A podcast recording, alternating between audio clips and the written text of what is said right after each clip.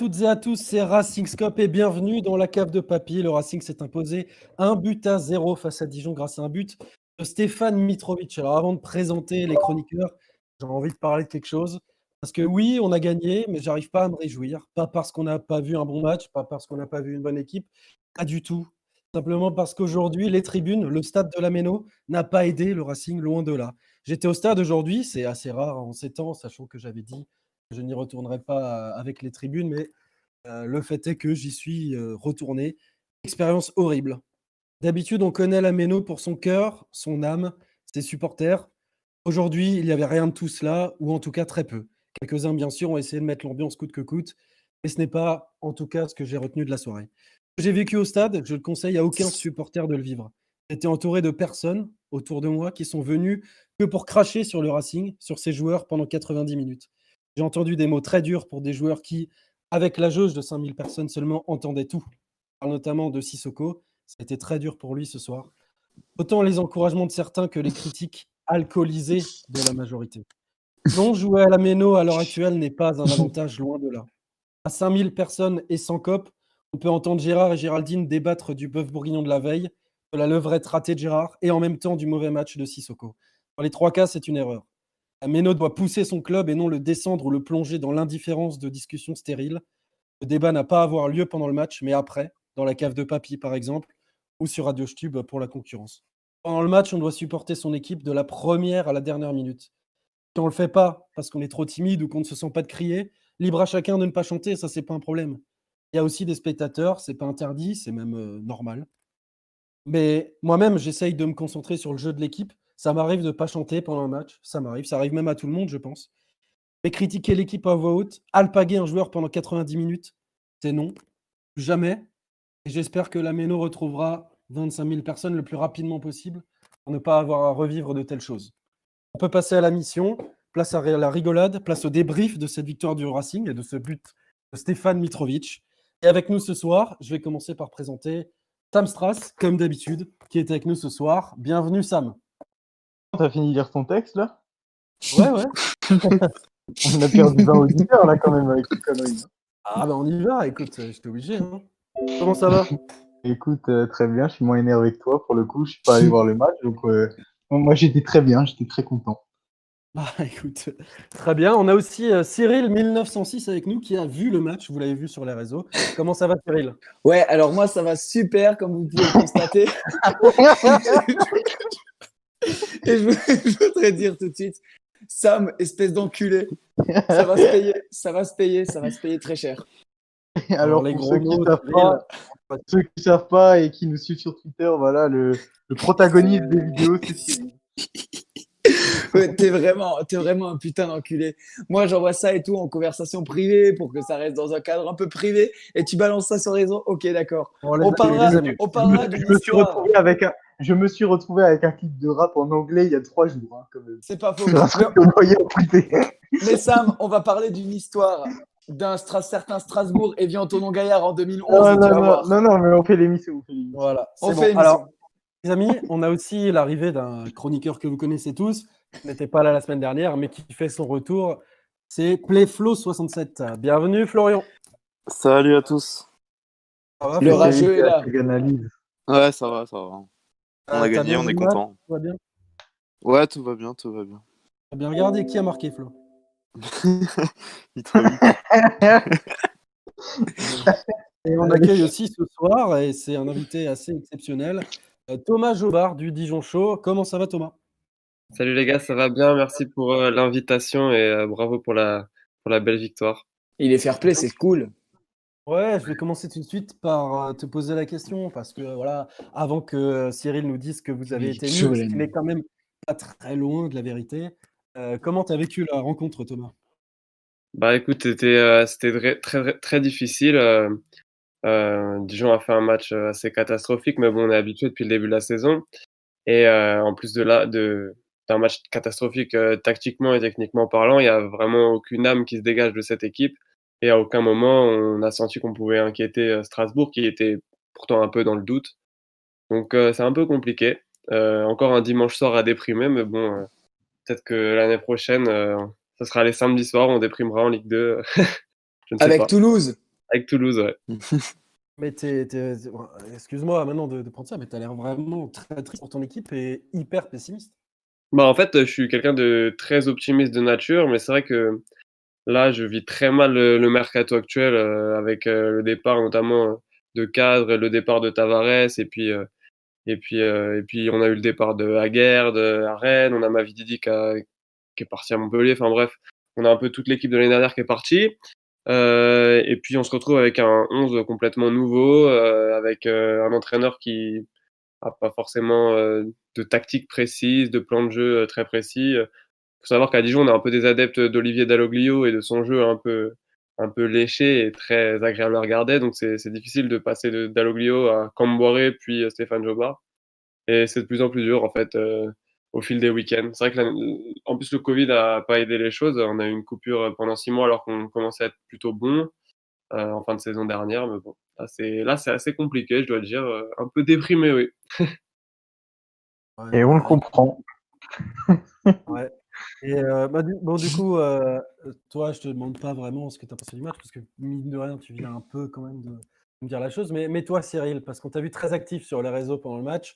Ah, ah ouais. Alors, très actif, euh, très actif sur les réseaux.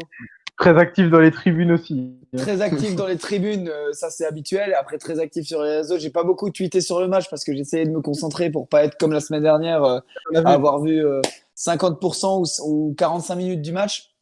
Ouais, moi j'ai trouvé que bon bah voilà. Après, on a été euh, exceptionnellement solide défensivement, à l'instar euh, de, Mitrovic notamment, qui est pour moi euh, aujourd'hui le plus grand défenseur d'Europe avec son but. voilà. Mais non, c'est vrai que c'était c'était pas foufou. On était sur un match entre le 19e et le 20e de Ligue 1.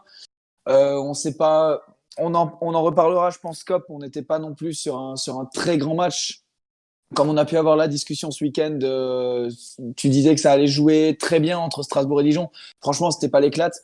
L'essentiel l'essentiel est là, c'est les trois points. Et euh, moi, je suis très. Ok, ok. Et très rapidement, hein, très rapidement, Flo, qu'est-ce que tu as pensé du match?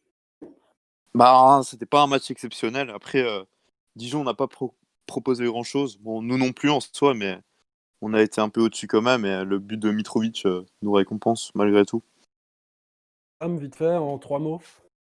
Moi, je dirais surtout que Dijon n'a rien proposé. c'est du néant quand même. On a dominé, on aurait pu euh, marquer beaucoup plus tôt. Et là-dessus, il faudra quand même régler quelque chose parce que si je dis pas de conneries, on est à un seul tir cadré sur le match. Mais euh, en termes de domination, on aurait dû marquer beaucoup plus tôt et au final, on n'est quand même pas passé loin d'un nouveau match nul. Ouais, alors, quand on dit un tir cadré dans le match, effectivement, c'est le but. Et en vrai, on est à plusieurs tirs cadrés parce que si Macan tire sur, euh, sur le gardien aussi, donc ça fait deux. Mais on a quand même mais... poteaux ce soir. Hein. Oui, mais... Oui, mais dans tous les cas, ça règle pas le, souci de. Tu parles de la frappe de Simacan, d'accord, mais est-ce que tu l'as trouvée dangereuse, non? Non, mais bien sûr que non. La frappe de. on peut pas dire qu'on n'a pas été dangereux. C'est pas possible. Non, mais on, on a été dangereux. C'est justement ce que je te dis, c'est qu'on a été dangereux mais on n'est pas suffisamment réaliste devant parce que avec le nombre d'occasions qu'on a, on peut facilement gagner 2 ou 3-0 quand tu prends euh, au, final. Je pense qu'en termes d'expected goals, euh, on, doit être pas mal au-dessus. En termes de domination, euh, on était clairement au-dessus aussi. Après, si je peux me permettre, excuse-moi Thomas, mais franchement, Dijon, je l'ai vu dans les commentaires sur YouTube, Dijon est venu jouer le nul votre gardien, euh, qui est très très fort, hein, euh, je dis pas le contraire, euh, il, il, est venu jouer le, le nul à 0-0, et puis au final, vous perdez 1-0. Je veux dire, moi, ça me rassure pas spécialement ce match-là du Racing. Tout simplement parce qu'on va jouer Monaco la semaine prochaine, ensuite on va recevoir Lille et Lyon. Moi, personnellement, ça me rassure pas des masses de gagner 1-0 contre ce Dijon-là, parce que derrière, on va quand même recevoir des grosses équipes de Ligue 1. Et, euh, et, personnellement, je suis pas rassuré euh, offensivement, défensivement un peu, parce qu'on n'a pas pris de but, on fait enfin un clean sheet, mais offensivement, ça me rassure pas. Bon, les gars, d'un œil extérieur, euh, moi j'ai trouvé que, Strasbourg avait un, pro, un, projet de jeu assez cohérent et qu'à la moindre attaque, en fait, on était acculés nous derrière et que dès la 30e minute, j'avais la sensation qu'on qu était complètement acculés devant, devant notre surface de réparation. Et je disais que Strasbourg avait des problèmes offensifs, etc. Mais c'est des des bons problèmes, j'ai envie de dire, parce que vous avez le, vu le nombre d'occasions que vous avez ce soir. Honnêtement, il y a deux poteaux, il y a des sauvetages de Gomis, il y a une double parade de Gomis euh, complètement euh, hallucinante à la fin du match. Euh, vous devez gagner 3-4-0 le match facilement. Et euh, si, vous, si vous réglez ces problèmes-là euh, offensifs, il n'y a aucun problème. Vous n'allez pas jouer le maintien et vous allez vous, allez vous en sortir tranquillement. Hein. Il n'y a, y a aucun souci là-dessus. C'est une équipe de Strasbourg très solide ce soir. Dijon a, rien eu à se mettre sous la dent. Et euh, bon, certes, après, euh, on n'a pas des joueurs euh, sur le terrain qui avaient un grand talent non plus, on va pas se mentir. Mais, mais on n'a pas du tout été dangereux parce que Strasbourg a été sérieux du début à la fin.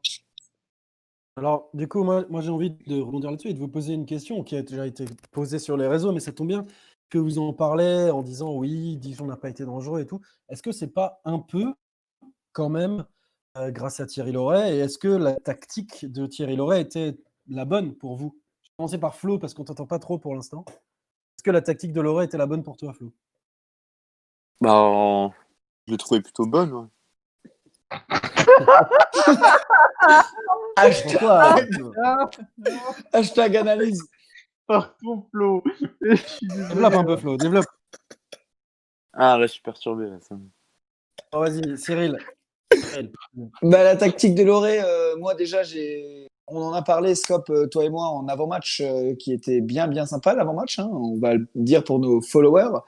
Non, c'est vrai que de prime abord, le 3-4-3 euh, ou le 4-3-3, je ne sais pas exactement comment on doit le prendre, c'est vrai que ça pouvait, on en a parlé, il y avait quand même pas mal de joueurs défensifs sur, la, sur la compo d'équipe de base. Après, c'est vrai que sur le terrain, on, avait quand même, on était quand même relativement entreprenant offensivement. Euh, Est-ce que la tactique de Loré était la bonne? J'ai envie de dire oui, puisqu'on ramène trois points. Si on avait ramené euh, rien que un point ou zéro point contre ce Dijon-là, qui a vraiment, je suis désolé encore une fois Thomas, mais qui a vraiment rien proposé, j'aurais dit non. Mais aujourd'hui, euh, en, après-match, il force est de constater qu'on a trois points. C'est ce que tout le monde attendait. On est là, donc euh, du coup, euh, on, on décolle dans ce championnat la première victoire, elle était attendue, elle est là. Donc oui, la tactique de Loré était la bonne, ce soir en tout cas. Alors, bon, je rebondis là-dessus avant de donner la parole à Sam. Je suis absolument pas d'accord avec toi, euh, Cyril.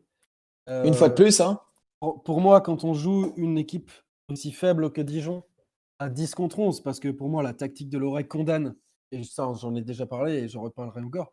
Pour moi, la tactique de Loré condamne totalement Sissoko, parce qu'il joue pas à son poste. Il a fait un total non-match aujourd'hui, alors qu'il avait plein d'envie, il était plein d'envie. Il a raté la moitié des choses qu'il a fait, il n'était pas bien placé, il a donné euh, 100% de, de, ce qu'il pouvait, mais, c'était très mauvais Sissoko aujourd'hui. Et euh, on a joué à 10 contre 11 contre Dijon. Moi, si on joue à 11 contre 11 ce soir, c'est-à-dire avec une tactique peut-être plus offensive, parce que quand tu démarres le match avec 7 joueurs à vocation défensive sur le terrain contre le 20e de Ligue 1, pour moi, de base, ta tactique, elle peut pas être bonne, c'est pas possible. Quand on voit aujourd'hui, c'était pour moi une, pas une bouillie de football, mais quasiment, euh, on ne peut pas dire que la tactique de Loré était bonne. C'est possible. Sincèrement, on doit gagner ce match, même sans les poteaux et tout. Hein, on peut les mettre, les poteaux, etc. Mais on doit gagner 3-4-0. On doit être, on doit acculer Dijon dans son camp. Il doit y avoir à la fin du match 85% de possession de balle contre 15. Quand je vois, excuse-moi Thomas, hein, la faiblesse euh, du Dijon Football Club ce soir, ça doit être une, débandade sur les buts. Il doit y avoir le gardien Dijon, il doit être épuisé à la fin. Il a l'impression d'avoir couru 35 km. Pour moi, on a, on a fait un non-match quasiment et on s'en sort avec la victoire parce qu'on a des joueurs de grand talent, mais j'y reviendrai plus tard. Qu'est-ce que tu en penses, Sam? Moi, j'ai déjà un peu de respect pour Thomas parce qu'il est venu pour se faire enchaîner depuis avant. il, il prend des, des, balles perdues euh, avec à chaque fois des excuse-moi Thomas, mais qui n'excuse rien du tout.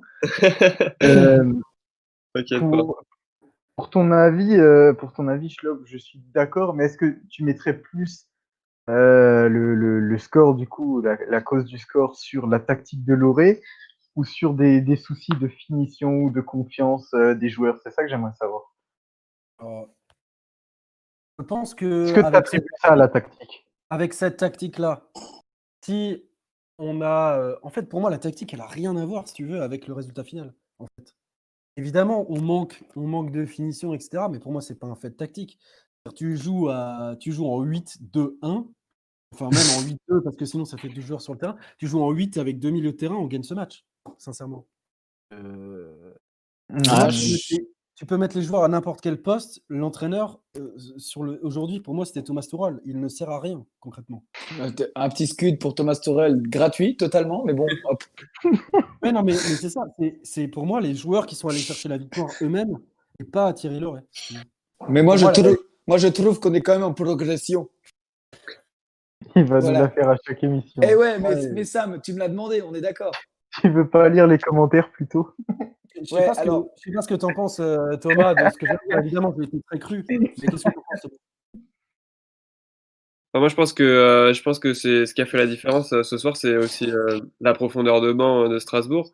Parce que ouais. quand tu peux te permettre de faire rentrer euh, Chahiri, Saadi, et, et alors qu'en face à Dijon, on se retrouve avec, avec l'Otoa au milieu, ça devient ça devient vite un avantage pour Strasbourg. Après, euh, tactiquement, euh, je dirais pas que Loré a révolutionné quoi que ce soit ce soir.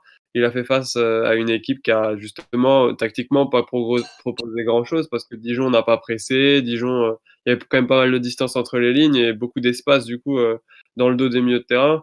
Donc on était vite acculé derrière et, et au final, Strasbourg a pas du tout forcé ce soir. Et vous auriez pu vous faire punir en fin de match, ça aurait été, ça aurait été marrant au final, mais mais vous auriez pu vous faire punir sur l'occasion euh, dans les dernières minutes et la super parade de, de Camara. Mais euh, dans l'ensemble, votre match, il est, il est sérieux pour une équipe qui est, qui est dans le doute, euh, qui, qui reste sur trois défaites. C'est un match très sérieux. Alors moi, je vais réagir puisque Sam m'a demandé de faire les commentaires, donc je vais le faire. Donc il y a Corentin Peter qui a dit que les changements ont apporté. Jiku en 6, c'était beau. Moi, personnellement, je vais donner mon avis. Je, je suis effectivement d'accord pour réagir sur la tactique de, de Loré. Était-elle la bonne? Je dirais oui, puisque c'est Loré qui a mis euh, Jiku en 6. Et il s'avère que finalement, Jiku en 6, on en a parlé encore une fois, Scope en avant-match. Mitrovic est infiniment meilleur quand Jiku est en 6 devant lui. Euh, et beaucoup plus sûr. Et euh, les changements été gagnants de Kokuen qui dit les changements été gagnants et Loré a bien géré ce point-là. Effectivement, moi je trouve que les, les changements du, du Racing ont été, euh, se sont avérés décisifs pour une fois, contrairement par exemple au match de la semaine dernière à Saint-Etienne où on disait que les changements n'avaient rien apporté. Alors excuse-moi, je suis obligé de revenir là-dessus. Si les changements sont aussi bons, c'est bien évidemment que la tactique avant ne marchait pas. C'est pour moi une évidence je ne sais pas ce que vous en pensez, oui, mais oui, bah oui, quand, bah on voit un tel changement de rythme, quand tu fais rentrer Saadi et Chahiri, Saadi, c'est pas Lionel Messi, on est d'accord. Chahiri non plus, d'ailleurs. Ça, on l'a vu, merci. On n'en est pas loin cette saison. Quand, même. quand tu fais rentrer des joueurs, évidemment, c'est pas des mauvais joueurs non plus. On va pas, voilà. Et je suis d'accord avec Thomas. Euh, effectivement, on a quand même des bons joueurs sur le banc d'ailleurs qui mériterait peut-être pour certains d'être sur la, sur d'être titulaire. Et quand on fait rentrer des joueurs comme ça, c'est bien que les 11 sur le terrain ne sont pas à leur place, ou alors on n'arrive pas à adhérer à la tactique du coach. Quand on voit un tel, je veux dire, dans les 20 dernières minutes, on a été meilleur que sur les 70 premières. Bien que les 70 premières minutes n'étaient pas bonnes et que donc la tactique employée n'était pas bonne. Mmh Vu comme ça, oui. Je parle notamment à Cyril qui n'est pas d'accord avec moi. Oui, non, mais bien sûr. Mais après, effectivement, les changements ont apporté. Donc, du coup, on peut dire que la, la, tactique était pas bonne. Après, les, les, changements sont intervenus assez rapidement euh, pour une fois. Euh, je crois que les deux premiers changements ont eu lieu très tôt en deuxième mi-temps. Euh, malgré tout, on n'a pas, on n'est pas rentré à la mi-temps avec un, handicap au niveau du score. Donc, du coup, j'estime que personnellement, la tactique défensive, en tout cas en première mi-temps, était la bonne. Maintenant, on n'est pas d'accord. Euh, on pourra reparler de Saadi dans la feuille de Schlop euh, tout à l'heure. Moi, personnellement, euh, Idriss Saadi, c'est pas Lionel Messi, tu l'as dit. on est d'accord. Et une fois de plus, j'ai eu l'impression qu'il était face à deux Préville euh, quand il a raté son face-à-face. On en parlera dans la feuille de Schlop. Tout à l'heure, je me réserve pour Idriss Saadi, c'est magnifique. Bah, on, va, on va passer directement euh, au deuxième débat, si tu le veux bien. Quentin, Quentin à la régie, que je n'ai pas présenté. Une nouvelle fois à la régie, euh, qui fait un travail absolument exceptionnel. Quentin de Hawker du RCS, qu'on remercie. Et on va passer du coup au deuxième petit débat. Et Thomas, désolé, on va pas beaucoup parler de Dijon ce soir, comme on a pu le faire avec Faustine la semaine dernière. Et le deuxième débat, que peut-on espérer du Racing cette saison? Et j'ai envie de toi, d'un point de vue extérieur, est-ce que, où est-ce que, à quelle place tu attends le, Racing euh, cette saison en fait euh? Bah après, quand on prend euh, l'effectif, qu'on voit la profondeur de banc, en plus c'est un effectif qui n'a pas beaucoup changé. Donc il y a une continuité avec la saison dernière et même la saison d'avant quand vous êtes allé chercher et jouer l'Europe. Mais moi je pense que c'est une équipe qui doit, qui doit jouer le top 10. Et et même si le début de saison était pas bon, euh, et en plus de ça, c'est difficile de jouer à la méno euh, complètement vide. Ça doit faire vraiment bizarre aux joueurs. Je me mets à leur place. Euh, voilà, c'est une équipe qui a, des qualités, qui a un coach qui connaît très bien la Ligue 1, euh, qui sait remobiliser ses troupes quand ça va pas. Et on l'a vu ce soir au final parce que on, avait deux équipes qui étaient à trois défaites en trois matchs, mais et même s'il y avait des doutes à Strasbourg, euh, ils étaient largement supérieurs à Dijon sur le terrain. Donc euh, ouais, c'est une équipe qui va, qui va jouer le top 10 pour moi largement cette saison. Et alors, juste par curiosité, où est-ce que tu vois Dijon?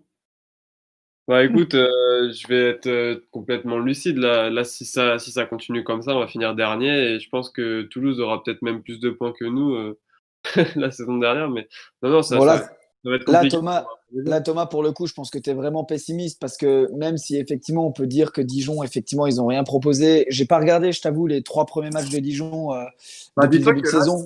Dis-toi que là, aujourd'hui, euh, Stéphane Jobard, euh, en conférence de presse après le match, a dit oui, que c'était un match euh, plutôt réussi euh, pour Dijon. Et Fouad Chafik a dit que c'était euh, notre match référence. Donc, à partir de là, je pense qu'il vaut mieux être, être pessimiste. Ah oui, donc, donc, du coup, je comprends mieux ton pessimisme. effectivement. si c'est ça. le, si c'est le match référence aujourd'hui, effectivement, je comprends que. D'accord. c'est compliqué. On se demande un peu qui. Il n'y a pas vraiment de leader dans ce, dans ce groupe on a perdu Tavares qui était vraiment euh, un leader euh, aussi bien dans le vestiaire que sur le terrain. Euh, on a perdu des très bons joueurs et puis là on a Alfred Gomis qui va certainement partir à Rennes. donc en, gros notre meilleur joueur, c'est assez compliqué. le mercato est pas terminé, il reste 15 jours. Donc à moins d'un miracle et d'une arrivée d'un numéro 9 de gros calibre, mais ça m'étonnerait qu'un numéro 9 de gros calibre ait envie de venir à Dijon après ce début de saison. Euh, ça risque d'être euh, compliqué. Puis même, c'est pas qu'un joueur qui va faire la différence. Alors, personnellement, le, mercato, tu dis il reste 15 jours, il reste un peu plus que 15 jours, je crois, il ferme le 15 octobre. Après, effectivement, euh, le problème d'un numéro 9 de gros calibre à venir à Dijon, mais après, on a peut-être le même souci du côté de Strasbourg. Est-ce qu'on a un, attaquant, même si, moi, pour moi, je trouve qu'aujourd'hui, on marque pas assez. Sam, il l'a dit tout à l'heure également. on, a un problème d'efficacité offensive je veux dire, on a le même souci du côté de Strasbourg. Il nous faudrait un, attaquant qui marque. Force est de constater que ça a dit, on n'arrête pas de dire c'est sa saison, c'est sa saison, et il a des occasions à volo, et puis euh, il les marque en match amicaux, mais euh, en championnat, il ne les marque pas. On a le même souci, il reste un peu plus de 15 jours. Est-ce que à Dijon et à Strasbourg, finalement, on n'a pas le même souci au niveau de, cet attaquant de gros calibre qui va vouloir signer dans ce, dans ce type d'équipe-là? Bah, après, à Dijon, nous, c'est surtout qu'on n'a pas remplacé Tavares et on n'a toujours pas remplacé euh, Stéphie Mavidi non plus. Donc, euh, c'est un peu compliqué, mais bon, euh, on va espérer, on va prier. Hein. de toute façon, le, pessimisme il se comprend à partir du moment où tu regardes la, composition de l'équipe. Oui, bah oui. C'est, ça va pas plus loin. Tu regardes la. Moi, j'ai, j'étais même surpris. J'avais absolument aucune idée de ce qui s'alignait à Dijon et je me suis rendu compte que j'en connaissais pas la moitié. Mais euh, c'est horriblement faible quand même. Enfin, je sais pas. Moi, je, je, je, regarde pas comme dit tous les matchs de Dijon parce que bah voilà, j'aime pas me faire de mal. Mais euh, l'effectif de ton point de vue, il est, il est, quand même très faible. Je suis désolé, mais après, on a beaucoup de on a beaucoup de, jeunes joueurs et on a perdu des cadres et on a eu en plus de ça des cas de Covid il y a récemment avec chez avec euh, donc l'attaquant et, et Chouillard et mine de rien bon Chouillard c'est quand même un, gros joueur Euh, donc, euh, donc euh, voilà, on a Mama Baldé aussi qui était titulaire l'an dernier, qui est blessé depuis deux mois, qui s'est blessé en prépa bah, justement contre Strasbourg quand vous nous avez battu en préparation. Donc après, on a quelques titulaires qui sont pas là devant et c'est un peu compliqué.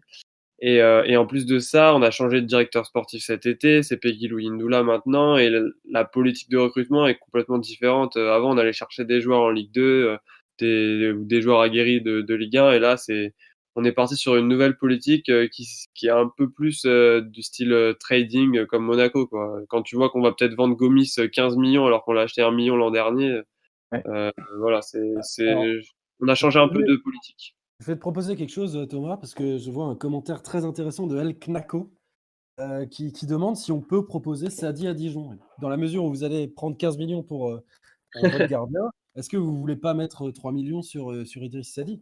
Non, mais attends, on a déjà, on a déjà Samaritano qui était sur le terrain, Lotoa, et tu veux en plus nous filer euh, Saadi, non mais ça va. c'est dommage de vendre le, le, meilleur joueur du club. non, vous allez pas me la faire, les gars. Saadi, c'est, c'est un bon joueur de, pour le haut de tableau de la Ligue 2, mais c'est pas un joueur de Ligue 1. Bah, c'est un peu où vous allez être la, saison prochaine. Euh, ouais, bah pour la saison prochaine, pourquoi pas. Après là, c'est ah, un peu. ben voilà, on, on, prépare l'avenir à Dijon. non, en, vrai, en vrai, en vrai, euh, par exemple, pour revenir au, pour revenir au débat, Flo, je t'entends, je t'entends pas trop sur le débat. Qu'est-ce que toi, personnellement, t'espères du Racing cette saison? Bah, Par rapport au contexte, je vois pas plus aucun que le maintien. Quoi. Enfin, on va se maintenir, je pense. J'espère surtout. Mais je nous vois mal jouer le top 10 cette saison, déjà au, vu de l'apport euh, du public, qui est quand même très important chez nous. Et euh, bah, comme tu soulignais, dans, la, dans l'introduction, il n'y a, y a, y a rien. Bon, on sait qu'il y a, y a pas grand monde, mais ça pousse pas du tout. Et ça a quand même euh, son importance pour le Racing. Au-delà de l'effectif qui est plutôt bon, qui ressemble beaucoup à l'année dernière, mais je pense pas qu'on pourra jouer le top 10 cette saison. Ah, c'est vrai qu'on oublie beaucoup de, dire ça, mais la Méno nous rapporte, je pense, euh, une dizaine de points par saison. Et cette année, euh, que je pense qu'on ne pourra pas les, les, compter, ces 10 points. Sam, toi, qu'est-ce que tu espères du Racing cette saison?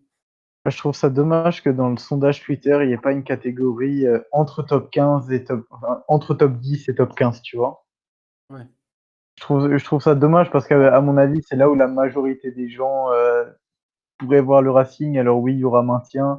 Euh, après, bon, on va, on va pas parler des 8,5% de personnes qui prennent de la coke et nous voient en place européenne. le, le, le, top 10, pour moi, il sera quand même assez compliqué à aller chercher. Après, comme dit, euh, étant donné qu'il y a déjà eu les cas de Covid et on a été handicapé euh, à cause de ça, si au cours de la saison, euh, il y a d'autres clubs qui sont plus touchés, euh, puisqu'on aura pas mal de joueurs qui seront immunisés, là peut-être qu'on va récupérer des points. C'est aussi très compliqué de, de, pouvoir faire des pronos là-dessus, du coup, parce qu'il y a le contexte sanitaire en plus.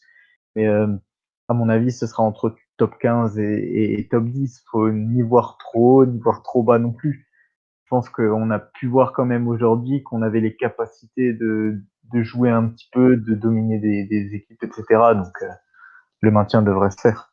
Ah bah en fait, là, je, je regarde vite fait les commentaires. On a Kokuen euh, Thomas Zimmerman et, Joe qui pensent aussi que, voilà, comme toi, qu'on va finir entre le top 10 et le top 15. Maintenant, moi aussi, hein, d'ailleurs, je pense qu'on finira dans le haut du top 10, peut-être 11e, peut-être même 10e.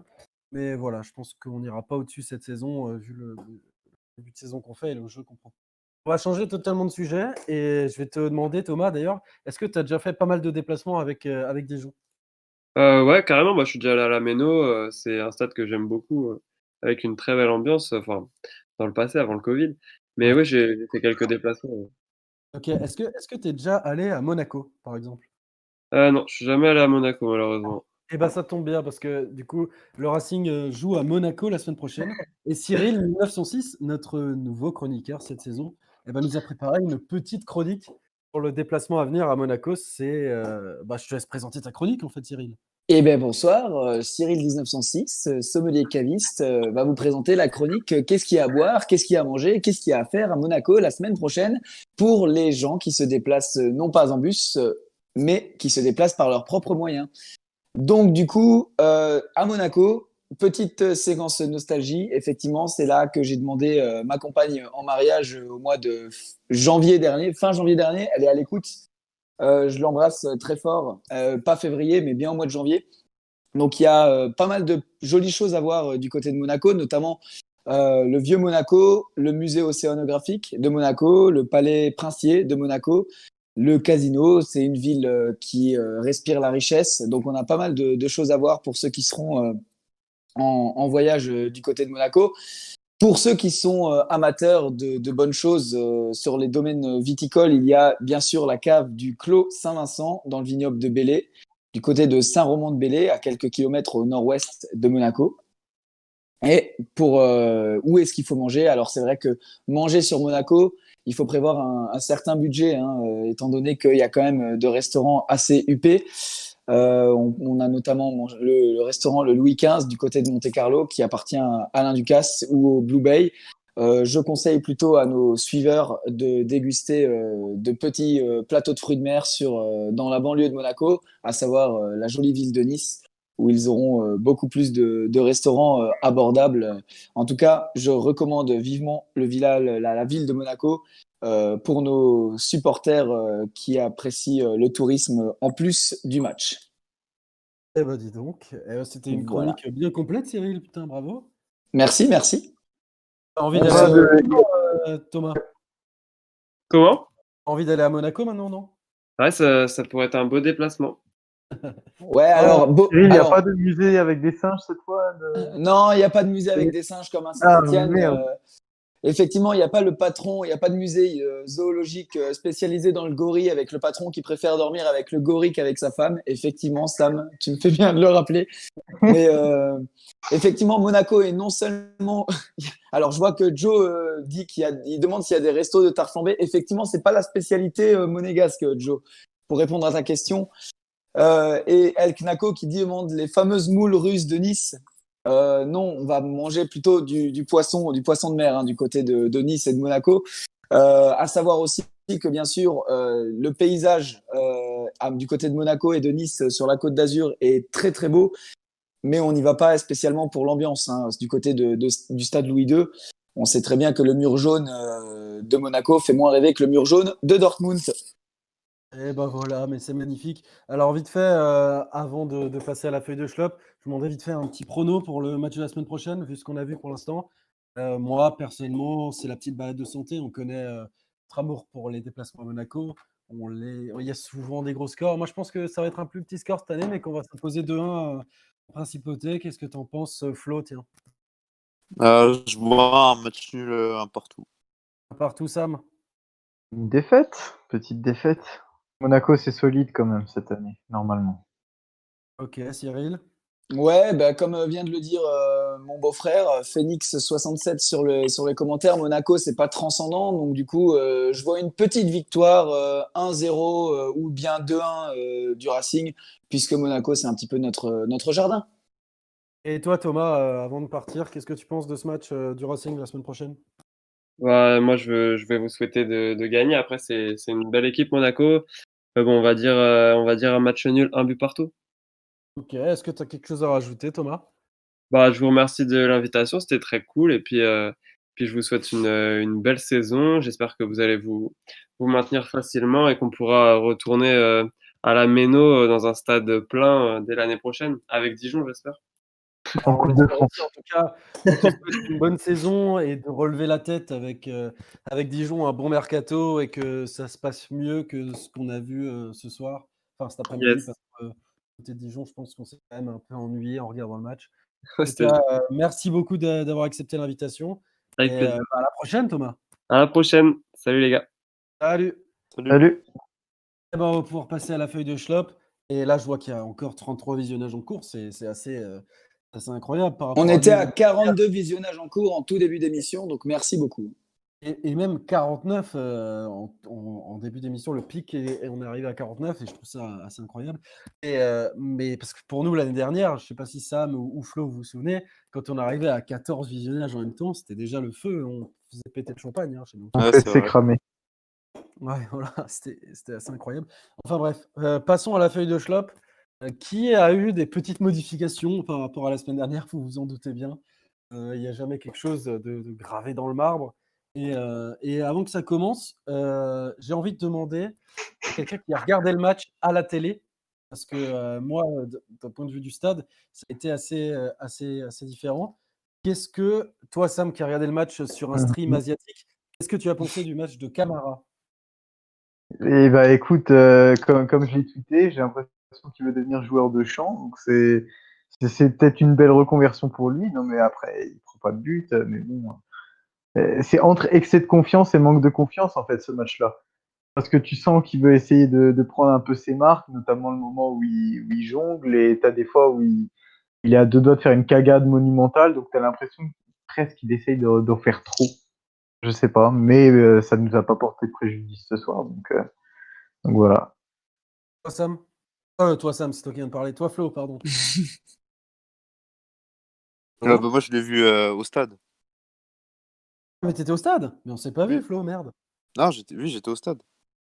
Ah bah bravo. Bah, qu'est-ce que t'as pensé du coup vu du stade, vu qu'on est trois à avoir vu le match de Bingoro du stade? Bah, je rejoins Sam. C'est vrai que sur, euh, je sais plus, c'était, je crois que c'était en deuxième mi-temps sur euh, sa sortie là. J'ai pas trop compris ce qui s'est passé, mais bah, tu sens, tu, vois qu'il essaye des trucs et en même temps il respire pas la confiance. Donc c'est pas, il sait pas trop où, comment se positionner dans, dans cette équipe pour l'instant, je pense. Après, euh, il nous a quand même bah, sauvé les trois points en fin du match et sur ce point, on peut que le remercier. Ouais, bah du coup, je rejoins un peu ce qui a été dit. Effectivement, euh, je sais pas quelles ont été les notes, euh, quelles ont été les emojis, les têtes de mort, les cœurs. Ça vient, ça vient. Mais euh, j'anticipe un petit peu. Moi, personnellement, je mettrais pas une tête de mort à Camara parce qu'il nous sauve effectivement euh, les trois points sur cette magnifique parade à bout portant euh, en, toute fin de match. Après, ça mérite pas non plus un cœur parce qu'effectivement, il y a eu quelques petites euh, relances au pied qui étaient un peu. Après, il n'est pas mis en, confiance non plus par les passes en retrait de ses défenseurs. Mais après, voilà, c'est il n'a pas il a pas joué beaucoup de matchs non plus ces derniers temps il est en progression, euh, voilà. Donc euh, Camara, voilà, c'est euh, pas de cœur, pas de tête de mort, juste bien. Alors, j'allais anticiper un peu tout ce que vous alliez dire, et c'est pour ça que Quentin va confirmer en mettant le visuel. Mais moi, j'ai rien mis aussi à Camara, mais contrairement à vous et, contrairement à Nas 91, moi, j'ai pas du tout trouvé Camara fébrile. J'ai trouvé au contraire très sûr dans son jeu au pied. Et, et, vraiment, à aucun moment, je me suis senti inquiété, même quand il a dribblé le, et gardiens, quand il a oh, putain, la feuille de Schlop, elle est n'importe quoi. Je suis très triste de ne pas avoir un arbitre aux yeux rouges derrière. J'ai eu, franchement, moi je l'ai trouvé, euh, trouvé, très bien. On va commencer du côté gauche, évidemment, euh, parce que euh, on va commencer par, par Anthony Cassi. J'ai encore une fois trouvé, euh, voilà, il a des limites à gauche, hein, c'est pas son poste, je sais, mais encore une fois, pour moi, c'est trop, quoi. Il est, il est dépassé en vitesse. Et dire qu'à Dijon, il n'y avait pas beaucoup de vitesse. Alors, la relance jeu au pied, je ne l'ai pas trouvé très très bon non plus. Et voilà, ça allait quand même constamment vers l'arrière. Et quand on allait vers l'avant, ces appels de balles n'étaient pas non plus euh, exceptionnels. Enfin, je sais ce que vous en avez pensé, mais moi personnellement, c'est peut-être de mort pour Cassie. quoi. J'apprends qu'on a joué avec un latéral gauche. Quoi. Ah bah voilà. Bah voilà. voilà le, le, constat, il est là et c'est un petit peu le même que la, la, la semaine passée au final. Voilà. Ouais, moi je, moi je vous trouve personnellement, je vous trouve un peu sévère avec Cassie parce qu'effectivement, on en a parlé la semaine dernière où on a dit que Cassie n'était définitivement pas un latéral gauche. Euh, ça se confirme aujourd'hui. Après la tête de mort, euh, finalement, euh, je la trouve un peu sévère parce que je la trouve sévère. Pourquoi? Mais parce qu'en fait, il y avait rien du côté de Dijon. Encore une fois, je m'excuse auprès de Thomas, mais il y avait rien du côté de Dijon. Et euh, ouais, mais je m'excuse quand même parce que je pense que peut-être qu'il est encore à l'écoute. Il est plus là, mais peut-être qu'il est encore à l'écoute. Vu comment tu l'as enchaîné, je pense pas. Non, mais voilà, moi je, moi, je trouve qu'aujourd'hui, Cassie, c'était un peu mieux que la semaine dernière. Pas de quoi euh, sauter au plafond. Après, euh, tête de mort, je trouve ça un peu sévère. Euh, il n'a pas fait un mauvais match. Il a effectivement, il manque de rapidité sur son côté gauche. Il a été remplacé par Carole, qui moi personnellement, quand il est rentré, Carole, Carole, pardon, je me suis demandé mais pourquoi? Et au final, je l'ai pas vu, euh, Lionel Carroll, pas plus que Cassie d'ailleurs. Donc, euh, donc voilà, effectivement, Sam, je te rejoins. Est-ce qu'on a joué avec un latéral gauche aujourd'hui? Ah, De là à mettre une. pour les deux. Hein. Ah oui, oui, non, mais bien sûr, mais de, de, de là à ce qu'on mette une tête de mort à Cassie, je trouve ça un peu sévère. Après, c'est mon avis. Ah ouais, tu trouves ça sévère? Alors moi, pour le coup, enfin, encore une fois, je dis pourquoi j'avais mis une tête de mort, mais, mais vraiment, euh, je trouve que Carroll a été bien plus précieux offensivement que Cassie, par exemple. C'est vrai que quand Carroll rentre, il n'y a plus d'attaque de Dijon, il n'y a plus rien, les mecs sont dans leur surface, et Carroll a juste à être devant et à essayer de centrer ou faire des remises. C'est clair que c'était son seul job. Donc évidemment, ça a été un peu plus facile pour Lionel Carroll de, rentrer que les 70 premières minutes de Cassie. Mais sur les 70 premières minutes de Cassis, il s'est fait dépasser par les attaquants dijonnais. Enfin, sincèrement, ça passait à chaque fois de son côté. Les attaques, c'était à chaque fois du côté droit. Après, on a eu euh, un latéral droit d'exception ce soir quand même. Mais euh, on est d'accord. Notre équipe, elle penchait à c'était n'importe quoi. Il y a, il y a Kokuen, pardon, qui demande dans les commentaires, qui dit ça pourrait être un bon point mercato. Vous proposeriez qui? À la place de donc de, de Cassis en latéral gauche C'est vrai que Aujourd'hui, on manque peut-être d'un latéral, mais qui est-ce qu'on verrait en latéral gauche à la place de Carole ou Cassie C'est vrai que c'est une question qui peut se poser. Et je n'ai pas la réponse euh, actuellement. Voilà. C'est une très bonne question, mais je, n'ai absolument aucune idée. Peut-être que si quelqu'un dans le, dans le chat a une idée, euh, il pourrait nous la, nous, la donner, mais, euh, mais moi, personnellement, j'ai aucune idée. Ah bah, pareil, aucune idée. Peut-être Flo, t'as une idée? Non, du tout. Ouais, bah alors QN, propose-nous des noms, peut-être que t'en as un, peut-être. Ouais, parce que c'est un peu c'est un peu le problème, on manque, euh, on manque de latéral gauche, mais qui est-ce qu'on verrait à la place aujourd'hui? Moi, je l'ai dit aussi sur Twitter. Et ce qu'il nous faut dans ce système-là, euh, voilà, il y a Guillaume euh, qui nous dit Corchia, mais le problème, c'est que Corchia, c'est surtout un latéral droit il a privilégié, euh, si jamais il devait revenir, euh, quelque, changer, de, changer de club, il, voudrait revenir en France. Mais Corchia, c'est plutôt un latéral droit. Donc, est-ce qu'il est, est-ce que Corchia à gauche, il serait capable d'y jouer? Je sais pas. Mais je suis d'accord avec Guillaume. Hein. Corchia, moi, je suis totalement pour que le Racing tente le coup, mais plus en latéral droit du coup. En latéral gauche, j'ai vraiment, vraiment pas d'idée. Ok, bah Kokuen non plus, du coup, n'a pas vraiment d'idée. On a eu Corchia, mais tu, as répondu.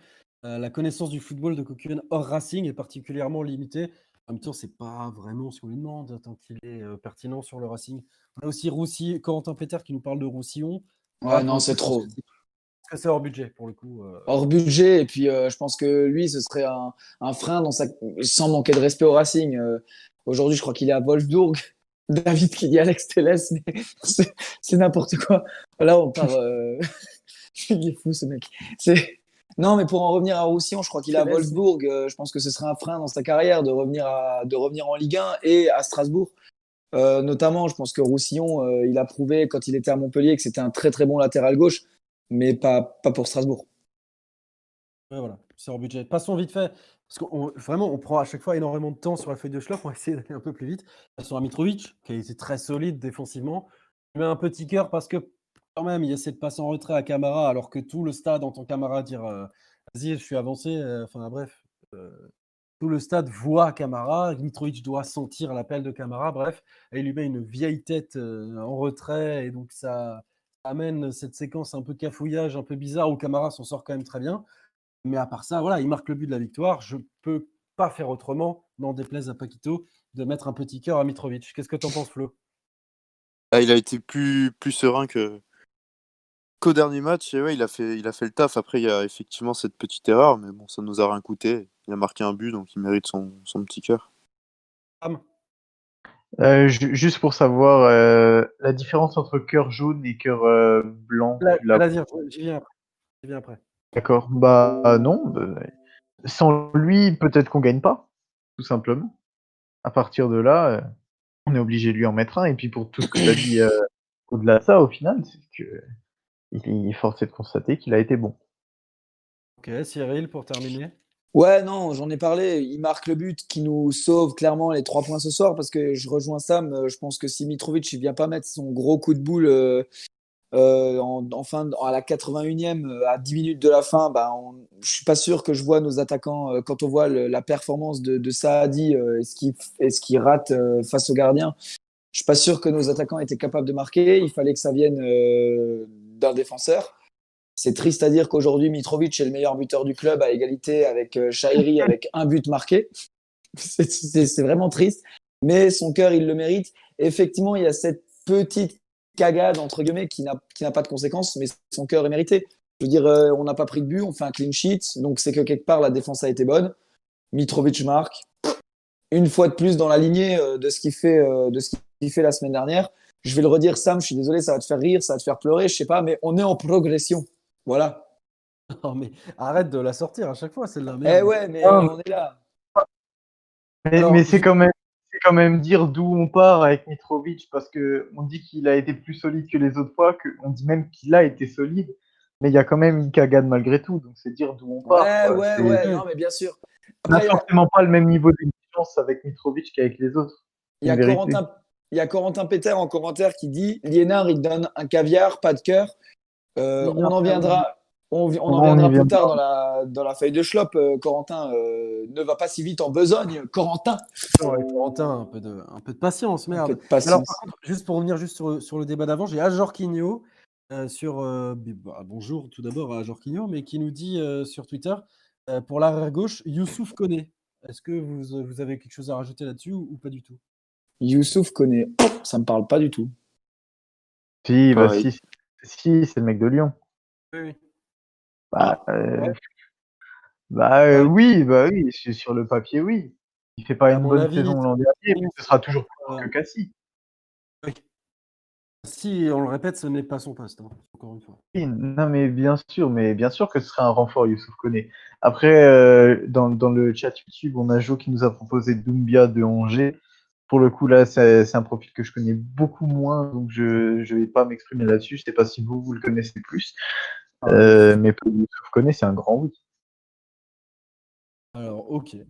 Euh, bah, alors, du coup, on va passer tout de suite euh, à nos cœurs en or, parce que voilà, j'ai demandé à Quentin de me mettre des cœurs en or, tout simplement parce qu'en regardant le match cet après-midi, j'ai vu trois joueurs qui, par rapport aux autres, n'avaient rien à faire dans le, 11 de départ. Trois joueurs qui étaient clairement au-dessus du lot.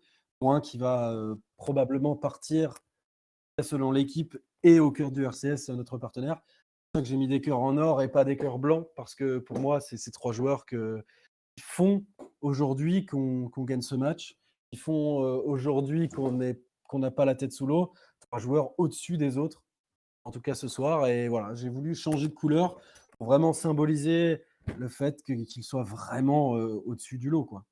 Donc Simacan, c'est un cœur en or pour moi. Malheureusement, et euh, d'après Quentin de Au cœur du RCS et l'équipe, il devrait partir. il est d'accord avec l'Atalanta. Après, ça reste des rumeurs, hein, évidemment, mais on est obligé d'en parler. C'est un joueur qui va très certainement quand même nous quitter. Et, voilà, il faut le dire, c'est un mec qui est au-dessus du lot. Quoi. Donc, le cœur en or. Pour te répondre, Sam Strass, c'est le moment de te répondre. voilà pourquoi il y a un cœur en or. Mmh non, mais si, si, tu veux revenir sur le, sur le transfert, juste une petite parenthèse, si ça se fait vraiment.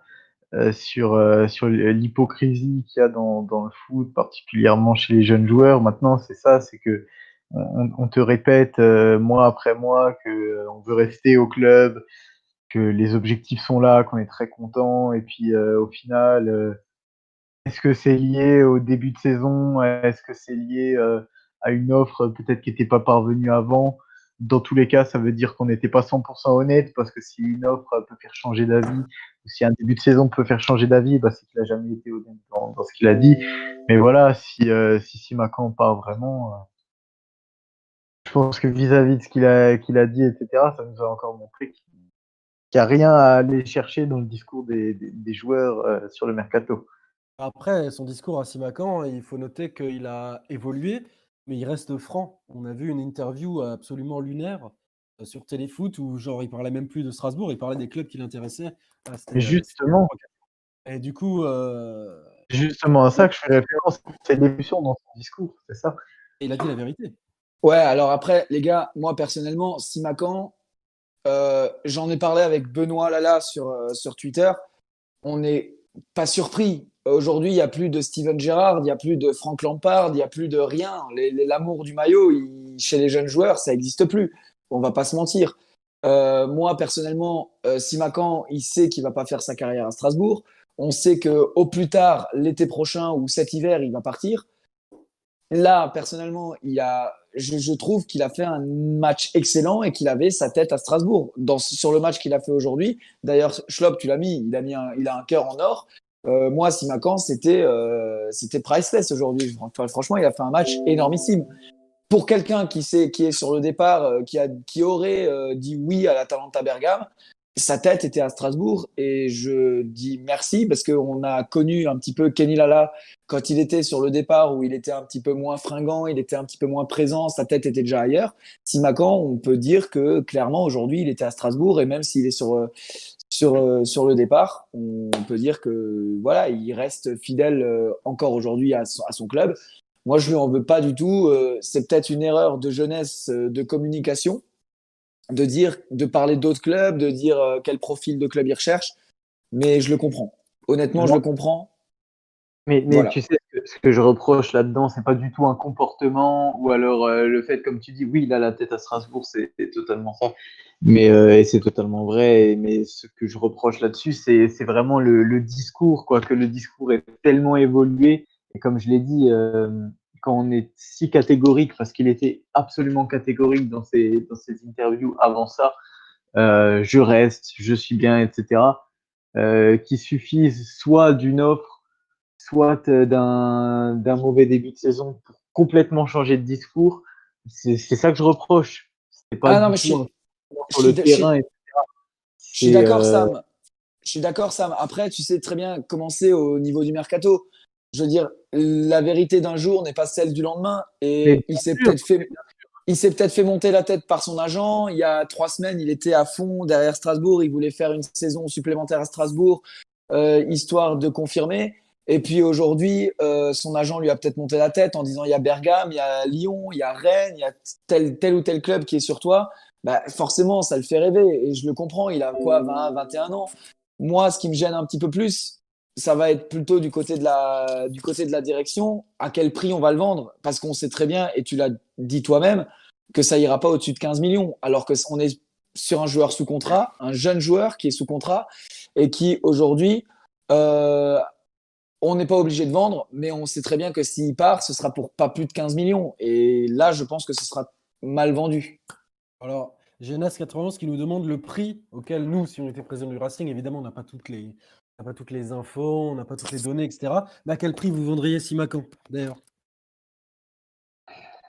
Moi, 25 millions. 25 millions, pas en dessous. Ah non. 25 ah millions. Ouais, 20-25 millions. On n'arrive on on pas à vendre Bertrand Traoré à 20 millions à Aston Villa, nous. Hein. On est Strasbourg, il ne faut pas l'oublier non plus. Ah euh, moi, moi, si on arrive à en tirer 20 millions avec bonus, je suis, je suis très heureux. Ouais, mais Scop, tu peux pas comparer Simacan et Bertrand Traoré non plus. Enfin, je suis désolé, mais Bertrand Traoré, euh, voilà quoi. Mais Bertrand Traoré, il a de très bons vendeurs. C'est ça la différence. On n'est pas de très bons vendeurs. Ouais, mais c'est peut-être le côté un peu, c'est peut-être le côté un peu Olas qui manque à qui manque à Keller et, et on l'a vu encore aujourd'hui. Je sais plus qui en parlait. Euh, je sais pas si c'est Quentin ou Memphis qui en parlait, qui est pas là ce soir. Enfin, Quentin est là en, régie, mais Memphis qui en parlait. C'est peut-être euh, même pareil sur les pénalties qu'on qu nous accorde pas. Il faut que Keller soit un peu plus dans, de ce côté-là, qui soit un petit peu plus, euh, plus dur euh, en affaires, tu vois. Non, mais c'est même pas ça. C'est une question de statut de club. Après, quelques, oui, mais bien sûr. De deuxième, voire très milieu de tableau Ligue 1, vendent des joueurs au-delà de 15-20 millions. Angers. Ouais, mais. Angers. Ouais, Angers, ouais. Angers. Angers, tu cet exemple-là avec quel joueur? Avec. Euh, non, Pépé, il était pas parti. Il y avait euh, euh Adelaide, je crois. Oui, Ren Adelaide. Euh, Ren Adelaide, il y avait Toko et Kambi. C'est quand même. Euh, c'est quand même Toko, des oui, mais Toko, regarde Toko et Kambi, ce qu'il a fait après. déjà, c'est un attaquant. Et déjà, c'est un attaquant. Et tu sais que c'est beaucoup plus facilement monnayable qu'un latéral. Ouais, mais Toko Ekambi, ce qu'il a fait après, on s'en fout. La, vérité, c'est qu'ils l'ont vendu à Villarreal pour je ne sais combien de millions. Et je trouve ça scandaleux. Enfin... Ce que je dis, c'est que les profils de Toko Ekambi et de Ren Adelaide sont beaucoup plus facilement monnayables que ceux de, de Simakan. Déjà, premièrement. Ouais. C'est la vérité. Non, non, mais probablement. On va, va pas s'attarder non plus. Euh, on va pas s'attarder non plus, les gars, sur Simakan. On avait quand même une émission à terminer. Ça fait déjà 61 minutes qu'on est ensemble. D'ailleurs, il y a actuellement 35 visionnages en cours et qu'il n'y a que 15 pouces bleus, ce qui est absolument pas acceptable. Vous avez qu'un job à faire, les auditeurs, c'est d'appuyer sur ce pouce bleu. Donc on vous attend quand même parce que 15. Bazardez le pouce bleu. Formidable. On a fait 30. fait 34 la semaine dernière. Ça, a 15, ça reste minable après une heure d'émission. Enfin bon, après, vous faites ce que vous voulez. Hein. Vous voulez que, que la chaîne coule financièrement euh, la pression des, des grands groupes. Je tiens à euh, préciser que nous ne sommes pas payés, hein, euh, Scope. Calmez-vous, calmez-vous. Euh, ne- on va pas parler des, des- des revenus, revenus de chacun ici. euh, voilà, je, je m'engage par, payer euh, Voilà, amour. ça viendra. ça- Voilà. Bah, faites-le, faites-le par amour et ne me faites pas chier, bref. Euh, du coup, parlons de Kenny Lala, qui pour moi est l'homme du match ce soir. Qu'est-ce que vous en pensez? J'ai rien d'autre à dire. Que pour moi, L'homme de la du match, saison concrètement. Pour l'instant, l'homme de la saison. la saison, l'homme du début de saison, évidemment. Ouais, il a fait un énorme match ce soir. Mhm. Là, Flo, tu voulais Ah. peut-être continuer euh, dessus. Bah, que- il, était, il était toujours dans les bons coups, il a fait des très bonnes relances, des bons centres. Bon, peut-être les corners qui m'ont qui m'ont déplu comme à vous, je pense, mais euh, enfin les, les premiers là, la Rémoise. Mais euh, ouais, il était toujours dans les bons coups et il a montré beaucoup de sérénité. Et il m'a fait, m'a fait plaisir à regarder. Et beaucoup d'envie. Et beaucoup d'envie. Beaucoup d'envie aussi, ouais, c'est à noter. ouais. C'est Bah, il va quand même que. hein, donc euh, c'est le moment de montrer. Ouais, voilà, c'est ça. Le, le, le- faut rappeler que le, mercato se termine dans trois semaines, donc attention, là, c'est le moment où il faut se montrer effectivement. Mais moi, ce que j'ai beaucoup aimé, c'est que on lui reprochait les, dernières saisons à, à Kenny Lala, c'était justement son, son manque d'envie. Et alors, ce, début de saison, c'est absolument exceptionnel. C'est le meilleur joueur sur le terrain. C'est peut-être celui qui donne le plus. Peut-être avec Ajorc, mais Ajorc, c'est dans un domaine différent et ça n'a pas la même efficacité. Enfin, voilà, il est vraiment euh, incroyable et j'ai mis le cœur en or parce qu'il est au-dessus des autres. Qu'est-ce que tu en penses, Cyril? Ouais, mais je suis entièrement d'accord. Euh, Là, là, aujourd'hui, il était partout. Il était là offensivement. Il était là défensivement. Il a, il a bien bloqué son côté droit. Après, effectivement, comme je dis, euh, comme, comme l'a dit Flo, il y avait les corners, mais ça, les corners, on peut pas non plus euh, lui dire que c'est sa faute parce que je pense que Non, oui, ça devait une- être une, une tactique sûrement. une tactique euh, qui a été vue à l'entraînement ou, ou je sais pas, mais euh, effectivement, moi, ça me casse les couilles aussi les, corners euh, à la rémoise. Là, faut le, le mec qui a inventé les corners à la rémoise, j'aimerais le trouver et parler avec lui, quoi, cinq minutes, parce que je lui dirais, euh, il y a jamais aucun corner à la rémoise qui a apporté un but, quoi. Ou alors, pas chez nous en tout cas, mais faut arrêter. Mais, mais effectivement, là, là, il était partout et puis Fanny était d'accord avec, nous. on en a parlé dans la voiture en rentrant du match. Franchement, là, là, il n'y a rien à lui dire. Depuis la semaine dernière, il était homme du match. Cette semaine, il est homme du match pour moi. Euh, voilà. Lala, si tu m'écoutes, euh, bravo. Alors, Oh, le blanc. Pour, euh, pour expliquer à tout le monde, Fanny, Fanny est, est- est la future femme de Cyril, que tout le monde comprenne. Exactement, oui, pardon, excusez-moi, euh, oh, cher suiveur, euh, On est au Fanny, bar là. ma, ma chère compagne. Alors, alors, et, et pour expliquer le blanc, en fait, c'est que j'ai un très très mauvais retour. Tu dis Cyril, et, ça arrive pas chez les autres. hein. J'ai un très très mauvais retour de ce que tu racontes. Alors, je sais pas si c'est chez vous aussi. Et moi, j'ai beaucoup de blanc, en fait. euh, J'arrive pas à Ah non, mais ce que tu. que C'était je juste la première. hein. Ouais, non, mais enfin voilà, j'ai j'ai des, j'ai des petits problèmes de, de liaison, je pense. Mais voilà, donc on peut passer à Bellegarde, histoire de. Donc, juste dans les commentaires, pour, euh, pour résumer un, peu, un petit peu ce qui se disait sur, euh, sur Lala. Donc, il y a Thomas Zimmerman qui a dit à part les corners, c'est du grand Lala. Euh, Corentin Péter m'a répondu pour, euh, pour les corners à la Rémoise. Il a dit que c'était Raymond Coppa. Merci, euh, Corentin, pour, pour l'info sur les corners à la Rémoise. Malheureusement, feu Raymond Coppa, on ne pourra pas lui en parler. Et euh, faut arrêter de les tirer. Zimmerman Thomas, pardon, qui dit faut arrêter de les tirer à la Rémoise, mais c'est pas la première année avec Loré. Effectivement, on est tous d'accord. Ouais, c'est vrai. Qu'on peut revenir là-dessus. Il est temps d'en finir avec ces corners euh, qui ne servent à rien. C'est plus des corners. Mais c'est surtout qu'en plus, on a, des, on a des grands gabarits, putain. Euh, je veux dire, on a Sissoko, on a Djikou, on a Mitrovic, euh, on a des bons joueurs de tête, on a Ajorc, évidemment. Putain, si c'est pour tirer des corners à la Rémoise, mais stop, quoi. Faut arrêter. On a aussi- Voilà.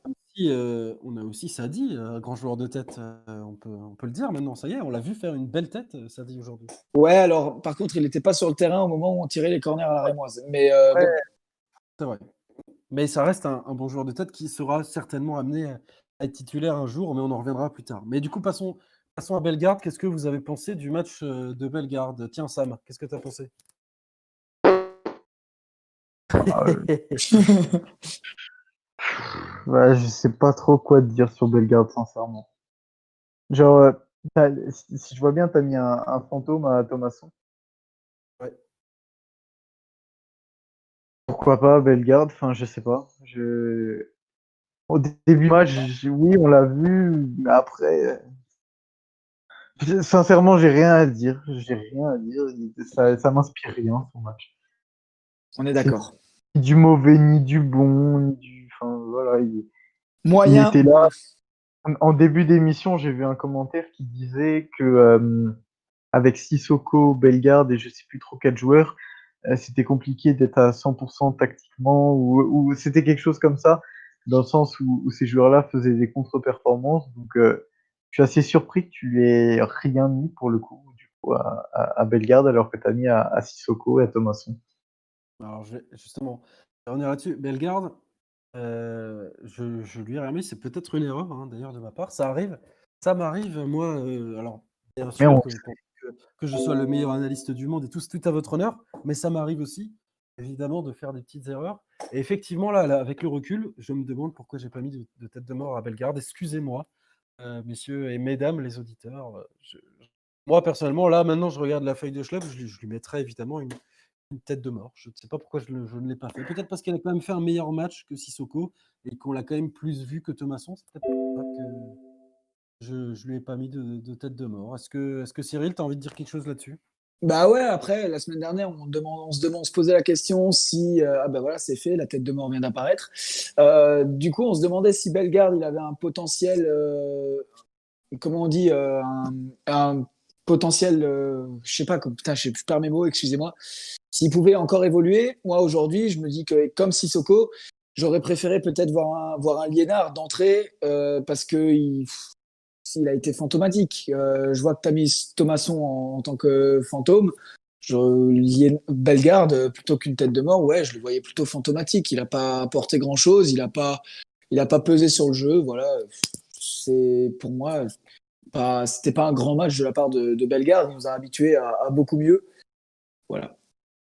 Et comme le Dinas 91 qui dit Sissoko Bellegarde, c'est vraiment très moyen actuellement, on va pas retomber, je pense, sur le débat de la semaine dernière où on a dit on peut pas leur laisser les clés du milieu de terrain actuellement. Et c'est pour ça que d'ici la fin du mercato, il nous faut absolument un milieu de terrain d'expérience, un 6, euh, que ce soit Amadou, que ce soit quelqu'un d'autre. Euh, ce sera pas Badelj qui a signé ailleurs, mais là, c'est pas possible. Euh, Djikou en 6. Pardon? Je dis dans déplaise à Hathor pour euh, Milan Badelj. Ah oui, oui, non, bien sûr. Après, je sais pas si on a, on a, on a zappé Djikou, peut-être.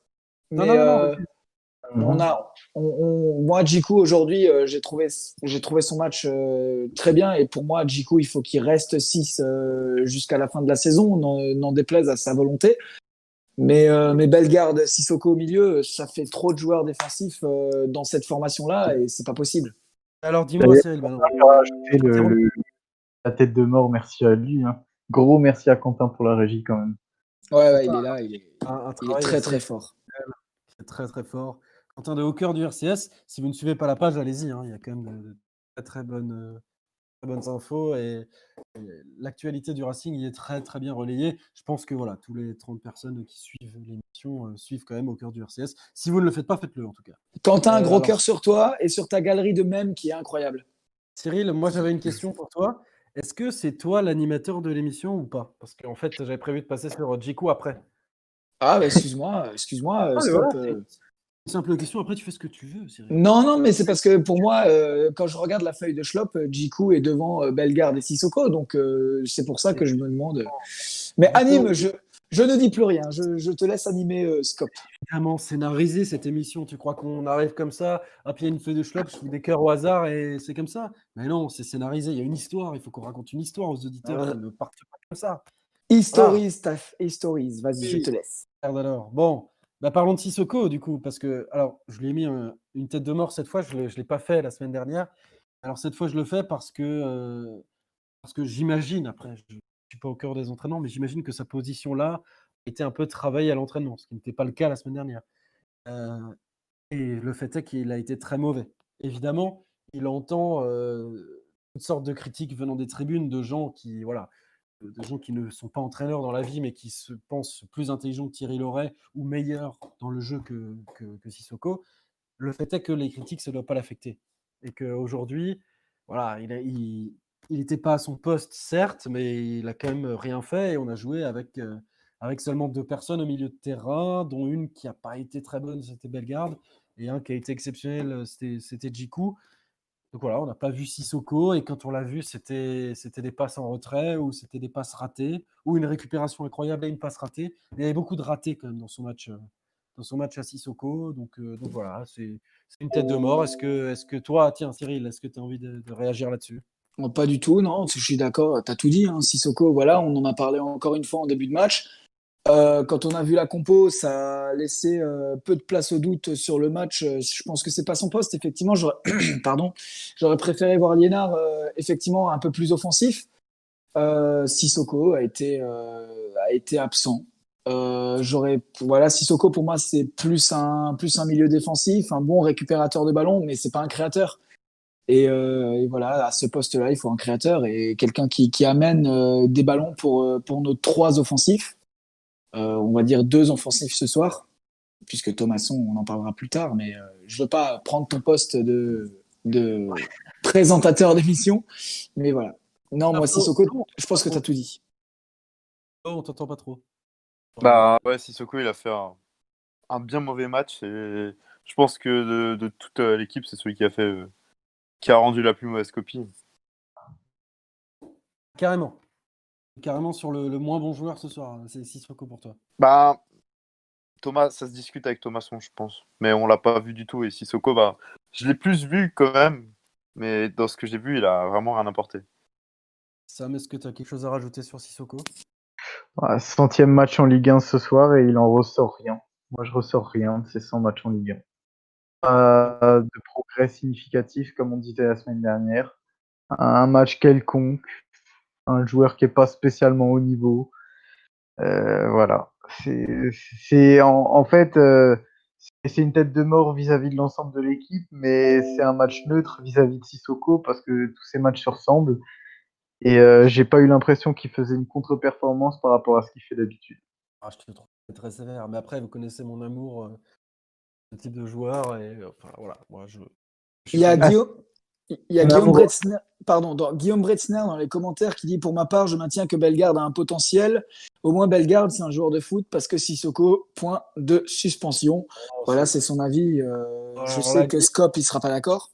Alors, Guillaume, je ne suis pas d'accord, mais en fait, le problème, c'est qu'il faudrait avant tout, pour pouvoir jouer, pour pouvoir euh, moi, juger euh, Sissoko, il faudrait que voilà, on joue effectivement dans un 3-5-2 avec deux milieux défensifs ou deux milieux centraux soit soit Jiku, soit un milieu défensif qu'on n'a pas, et Sissoko à côté. À partir de ce moment-là, on pourrait voir les qualités et les défauts de Sissoko. Aujourd'hui, il joue pas à sa place. À partir du moment où un joueur qui est, construit pour jouer à la place de milieu défensif à côté d'un autre milieu défensif, à partir du moment où un joueur est construit pour ça et qui ne joue pas pour ça, tu peux pas juger ce joueur. Enfin, c'est pas possible. Ce n'est pas sa place. On a un joueur aujourd'hui qui, où on fait un système qui ne lui convient pas et on le met quand même sur le terrain. Moi, c'est ça que je regrette pour Sissoko. Moi, je regrette qu'on le mette sur le terrain. Ah, je suis trop méchant. Non, non, non, mais euh, est-ce que. Euh, alors, d'accord, oui, c'est pas son poste. Oui, euh, la, formation n'est pas faite pour elle, mais est-ce que dans une formation faite pour elle, Sissoko apporterait autant que.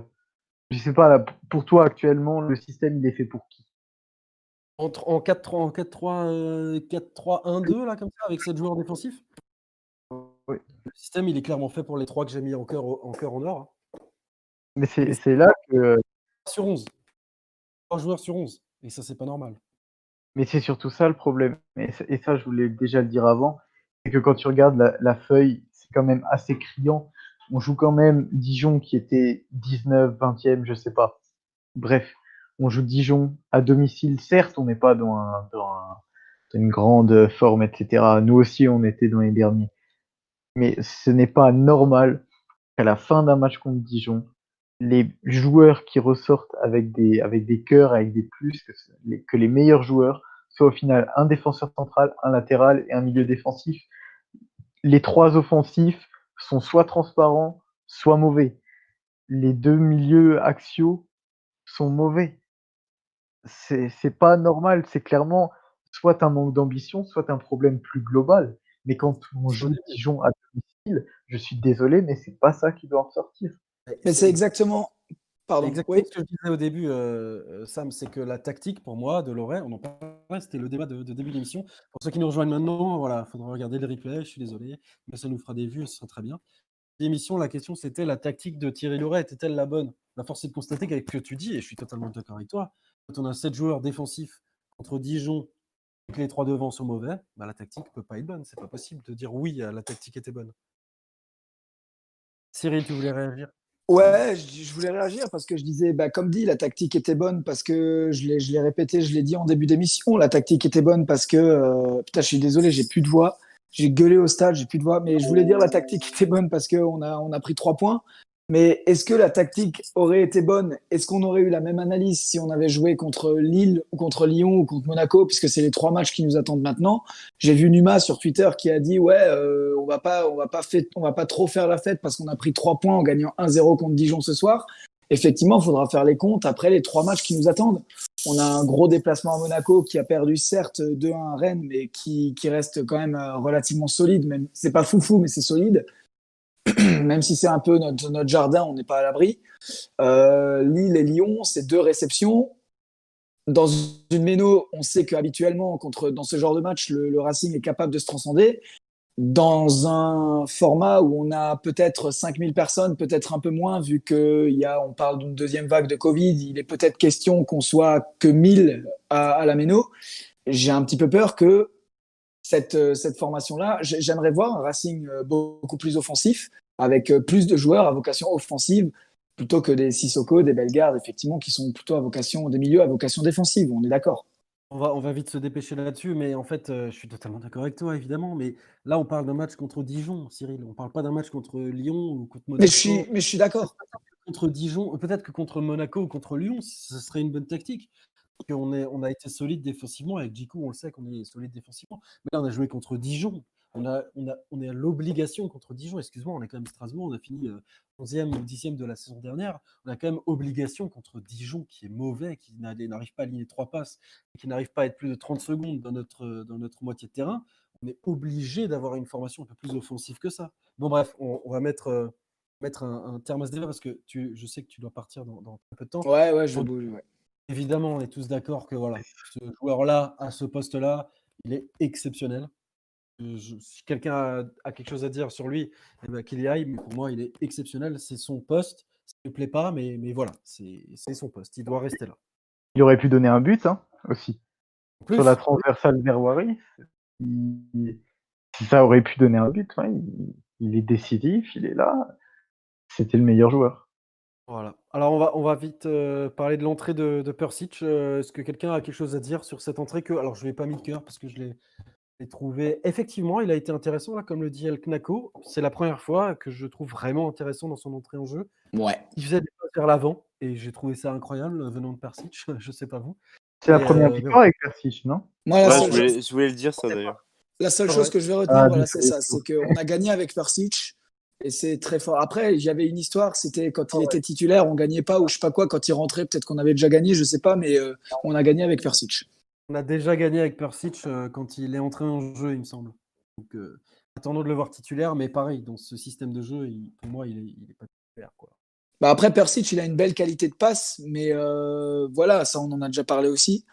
Très, très belle qualité de passe. Après, voilà, c'est juste que à la place de Djikou, voilà, Persic, pour moi, c'est pas un 6 clairement pas. C'est un milieu, milieu relayeur, peut-être à la place de Bellegarde aujourd'hui, et encore. Euh, on va vite, euh, vite fait parler de l'entrée de, Liénard. Quelqu'un a quelque chose à dire euh, sur l'entrée de Dimitri Liénard, qui fait une passe décisive sur un corner. C'est pour ça que je ne l'ai pas mis de cœur, parce que c'est sur un corner. J'ai trouvé qu'il avait amené une espèce de vivacité. Après, moi, il y a toujours quelque chose qui m'énerve chez lui, c'est que quand, il vient vers la tribune et qu'il fait ces genres de gestes, allez, allez, soutenez-nous, merde, et qu'après il rate le corner, mais c'est toujours quelque chose qui. Ouais, mais alors, c'est un peu ce qui fait partie de son personnage, tu vois. Bien sûr, mais bien sûr. Ce, côté un peu qui amène un peu de folie et au public et aux joueurs. Et puis derrière, bah, il fait une passe décisive et il a. Moi, j'ai envie de dire, Liénard, il a apporté un peu de folie dans cette fin de match où on se faisait, euh, où c'était pas vraiment l'éclat dans, dans ce match. Et euh, Liénard, ça mérite pas forcément un cœur, mais bon, il, fait, il, distribue un, un, caviar pour Mitrovic. Et faire marquer Mitrovic, c'est déjà une performance en soi. Non, c'est vrai, c'est vrai. Quelqu'un d'autre? Bah, comme, comme vous disiez déjà, il a fait une très bonne rentrée. Il a offert ce, ce caviar à, à Mitrovic. Et ouais, il a apporté un, brin de folie dans, dans cette fin de match. C'est un bon remplacement. Je suis d'accord avec toi. Tiens, on va passer, on va passer parce que à, Waris, qui pour moi a fait un, un, mauvais match en fait. Euh, après, c'est pareil, c'est difficile. J'ai l'impression qu'on demande euh, à Jork et Waris d'être des ailiers plutôt qu'être des buteurs. Et donc, ils sont jamais à leur place en fait sur le terrain. Ils sont jamais en position 9 ou, ou 9,5, jamais. En fait, ils sont concrètement toujours en position d'ailier, on ne sait pas trop. Même quand Waris est ailier droit, bah, Ajor qui est en 10 ou en ailier gauche et il n'a rien à faire en ailier gauche. En fait, je ne comprends pas l'animation offensive qu'on a vue aujourd'hui. Voilà, on a très bien vu avec l'entrée de Chahiri qui, lui, pour le coup, est un peu plus un ailier, un peu plus un 10. Il, rentre un peu plus dans ce schéma de jeu-là. Euh, on a très bien vu que, le joueur était adapté à ça et on a très bien vu qu'il était en confiance dans, ces postes-là et on a très bien vu la différence que ça donnait par rapport à Waris. Il était complètement perdu. Je sais pas ce que vous en pensez. Ah, tu vois, euh, Scop, euh, on va être d'accord, mais moi, tu disais que Waris était un peu trop ailier. C'est exactement le constat que j'ai fait pendant le match, où je me suis dit, putain, dans, la, dans la formation, ce fameux 3-4-3 où il y avait Thomasson en, plutôt en 10 et puis Ajorc Waris qui était censé être en pointe. Je m'attendais à voir plutôt Ajorc dévier des ballons de la tête pour profiter un petit peu de cette vitesse de Waris. Et puis je voyais que Waris il cherchait euh, beaucoup les ballons, euh, même des fois devant devant Lala. Et je me disais mais merde, à un moment. Euh, il, y a un moment où j'ai même vu Ajorc faire un centre pour personne finalement. Et je me suis dit, mais à, quel moment il va y avoir quelqu'un en pointe? Pour reprendre ces centres qui, qui venaient de la gauche, qui venaient de la droite. Waris, c'était beaucoup trop pour moi, beaucoup trop excentré. Et je ne sais pas si c'est ce que Loré a demandé ou quoi, mais moi, c'est pas ce que j'attends de Waris. Moi, ce que j'attends de Waris, c'est qu'il soit, qu'il soit devant et qu'il soit peut-être même dans un profil un peu comme ça a dit, comme pouvait le dire euh, Gauthier euh, un peu plus avant, un profil un peu de renard de surface et profiter un peu de, sa vitesse. Un mot, euh, Sam ou Flo? Bah, Du coup, si tu veux profiter de sa vitesse, faut pas le mettre en renard de surface. ouais, ok, ouais, ouais, d'accord, non, non, ok, ça se tient, ouais. Du coup, la suite Ah non, mais un mot, un mot, sur, un mot sur le. Parce qu'il ne faut pas oublier qu'il y, y, a un grand joueur qui, qui l'a remplacé. Qu'est-ce que vous pensez de, de Mehdi Chahiri, son entrée? Ah bah, ah, je, veux, je veux le voir titulaire au prochain, au prochain match. Ah oui. Ça, c'est. Moi, je pense que tout supporter de Strasbourg est d'accord avec ça. Moi je, veux, moi, je pose la question. Il a fait les deux premiers matchs, il était euh, pour moi le meilleur Strasbourgeois sur le terrain. pourquoi est-ce qu'aujourd'hui, il n'est pas titulaire? J'aimerais poser la question euh, au coach. Euh, il ne nous écoute pas, mais. Oui. J'ai une réponse là-dessus. C'est que je pense qu'il il y a des joueurs devant lui en termes de, potentiel, je pense en tout cas actuel, hein, potentiel actuel, je ne dis pas pour la suite, qui étaient peut-être pas à 100% de leur capacité, peut-être dû au Covid, donc ils ont remplacé, qui ont remplacé Chahiri pour le match contre Saint-Etienne. Ah, mais ça, je peux l'entendre. Ça, je peux l'entendre. Mais après, je veux dire, sur les deux matchs que Chahiri a fait, alors qu'il partait pas comme un titulaire euh, indiscutable euh, à, la base, il a montré, euh, il a marqué un but à Lorient, il a fait un très bon match contre Nice, même si on perd 2-0. Pour moi, c'était le meilleur sur le terrain. On n'a pas eu de cave de papy pour en, pour en débriefer à ce moment-là. Mais pour moi, quand un joueur joue par la force des choses et qu'il est très bon, bah, tant pis pour ceux qui sont meilleurs potentiellement, il doit être sur le terrain. Et aujourd'hui, Shairi, quand il est rentré, il a fait une bonne entrée. Il était un petit peu plus incisif. Il, on l'a vu un peu plus, euh, un peu plus offensif. Voilà. Donc euh, pour moi, c'est euh, le génie algérien. Memphis milite pour lui aussi. Moi, Shairi, voilà, c'est validé. Hein. Un petit mot? T'appelais qui? Hmm? Pardon? Non, tu, tu bugs. J'ai pas compris qui t'appelait. Non, toi, je t'appelais toi. Un petit mot. Ah. Euh... Euh, oui, oui, oui, oui, Chahiri titulaire, pourquoi pas, hein, parce que si on regarde euh, les, performances de ceux qui étaient devant aujourd'hui, force est de constater que tu as eu Chahiri qui, qui est rentré et ça a changé des choses. Tu as eu Sadi qui est rentré et qui a changé des choses aussi, donc pourquoi pas. Après, qui sortir, encore une fois, c'est toujours le même débat, mais, euh, mais, mais bien sûr que bah j'aimerais bien le voir titulaire qui sortir actuellement, vu que Thomasson est fantomatique, moi je mettrais Chahiri en 10 et puis effectivement euh, Waris Ajorc devant parce que malgré tout, euh, Ajorc, euh, pour moi, c'est quand même il a une tête de mort aujourd'hui, mais c'est titulaire indiscutable. Je vois pas qui mettre à sa place. Et Waris, euh, voilà, il a, il a de la vitesse. Donc moi, moi je, actuellement, Thomasson, il n'a pas, il pas le rendement qu'on attend de Thomasson. Donc je mettrai Chairi en 10. Alors déjà, alors moi je vais réagir là-dessus, mais très vite fait. Hein. Pour moi, la, composition, elle n'est pas bonne. Pour moi, Ajorc doit être à la place de Thomasson et Thomasson doit être devant les deux attaquants. Ajorc doit être devant les deux attaquants et un point de fixation, les deux qui sont sur les côtés. Il ne doit pas y avoir de 10 dans ce système-là. Moi, c'est très clair. Et c'est ça qui fait que les deux attaquants, ils repiquent. Parce que quand Thomasson est fantomatique, comme, euh, comme on le voit depuis, voilà, dire depuis le début de saison, parce que c'est méchant, mais en tout cas, on n'a pas de 10 depuis le début. Et on voit Ajorc revenir euh, limite euh, dans, ses 30 mètres pour récupérer des ballons. Ajorc doit rester en haut. Il doit rester entre les deux centraux, dévier les, ballons et faire son jeu de transition qu'il sait très bien faire aujourd'hui, on ne reconnaît plus Ajorc, et donc euh, voilà, la transition est toute faite pour Ajorc. Une tête de mort parce qu'il n'est pas trouvé par ses camarades, parce que lui, comme Waris, est perdu sur le terrain. c'est comme de l'eau de roche, j'ai envie de vous dire. Non? Oui et non? Oui. Non, je suis d'accord. Ouais, Totalement. Ah totalement. Totalement. Voilà. Un mot à rajouter sur Ajorc C'est bon, on a été complet. Hein. Un mot à rajouter sur Ajorc Ok, bah alors vite fait sur Thomasson. Bah, que dire de plus que fantomatique? Voilà, bah, bah pas présent, hein, c'est vrai, pas présent. Non, mais en, fait. Euh, t'as raison, hein, Flo, t'as raison. Ouais, mais, mais je comprends Flo, c'est compliqué de dire des choses sur Thomasson parce que qu'est-ce qu'on a vu de Thomasson? Voilà. Rien. voilà. On a rien. il n'y a, rien à, y a rien à retirer de son match. À la Qui a été remplacé. Il n'y a rien à rajouter. Il a été remplacé par, par Idriss Tadi? Et alors là, ah, alors c'est dommage, on n'a pas, on pas même fils avec nous. Mais, mais j'ai envie de, vous entendre sur, euh, sur Idriss. Quoi. Alors, ah, avant, euh, avant de parler de Idriss, il y a Corentin Péter dans les commentaires qui dit Thomasson, j'ai l'impression qu'il en a marre du coach depuis la saison dernière. Je ne sais pas euh, si effectivement Thomasson en a marre du coach depuis l'année dernière. Il y avait euh, ce problème qui avait été soulevé aussi par Argen Toratum sur Twitter, qui disait que, quoi qu'il arrive, ce serait la dernière saison de Loré, euh, parce que les joueurs en ont assez. Après, moi, personnellement, ce type de comportement, ça m'exaspère. Je veux dire, un coach, c'est quand même un, patron. Et le, joueur doit, doit faire ce qu'on lui demande, peu importe qui il est, peu importe quelle, quelle influence il a sur son équipe. Moi, ça m'énerve d'entendre ce genre de discours. Euh, le joueur en a marre du coach. Ça me, moi, ça me, ça me, ça me passe au-dessus de la tête, quoi. Franchement, voilà. Bon, on a perdu un viewer, hein, merci. Non, non, non, mais pas du tout. Mais quand, Corentin Peter, je trouve que son intervention, elle est, elle est très, très judicieuse, mais, mais c'est pas contre lui, c'est juste contre le joueur. Si effectivement il s'avère que Thomasson, il en a, il en a assez du coach, bah à un moment, ça reste, ça reste son supérieur hiérarchique. Et je veux dire, euh, voilà, il doit faire ce qu'on lui demande et il doit jouer au football. Moi, ce qu'on lui demande, c'est de jouer au football. Maintenant, on peut passer sur, euh, sur Saadi, effectivement.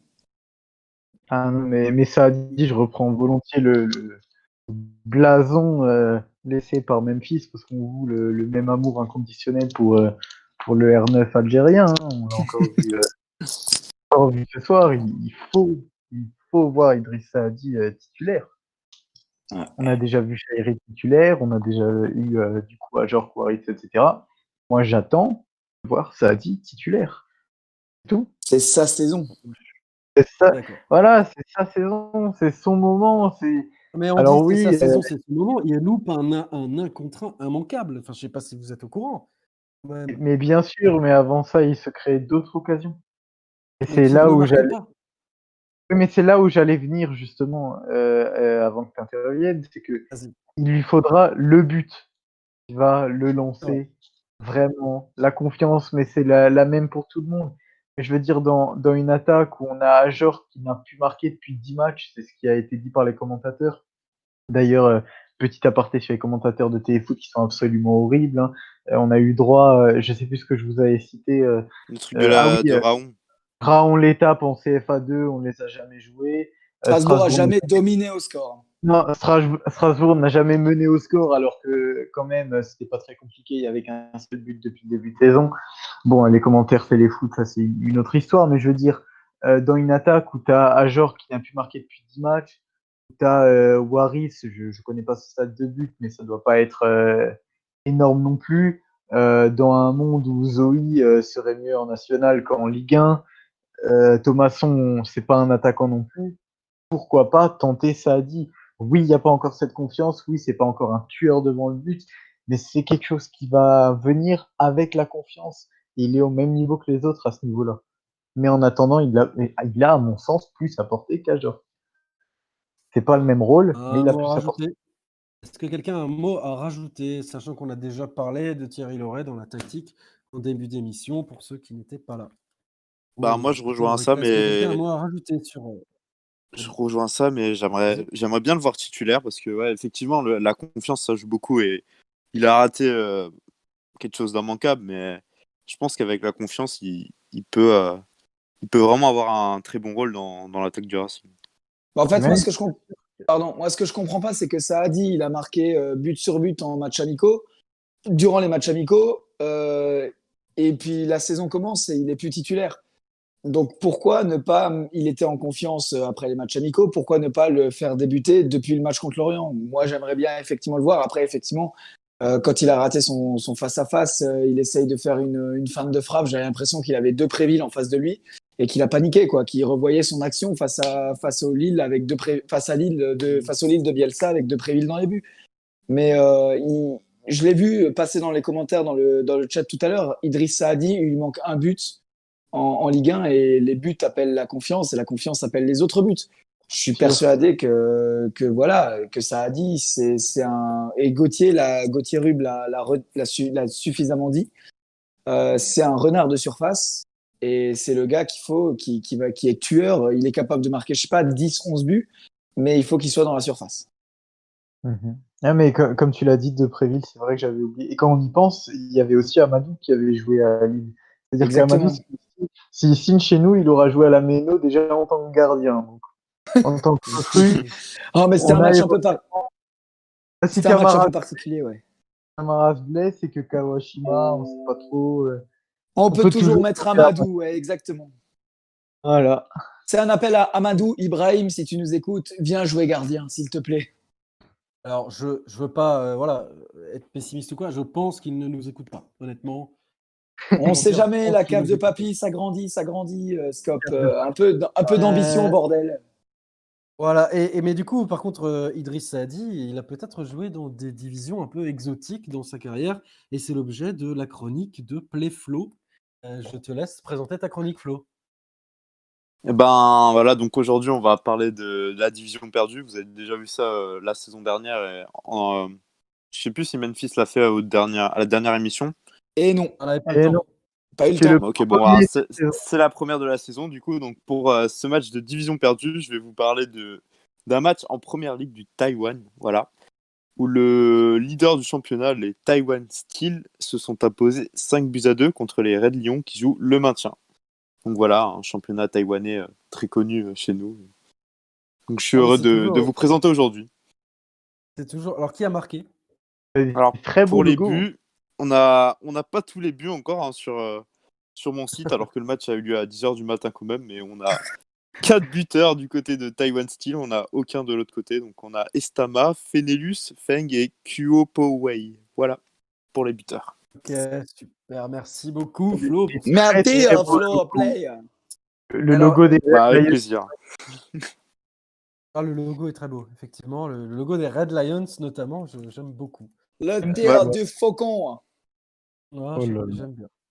On va voir alors, Dernière chose avant de, nous quitter, on a appris euh, récemment les déboires d'un de nos chroniqueurs euh, oh. d'un match euh, très bien, nom Gaïa.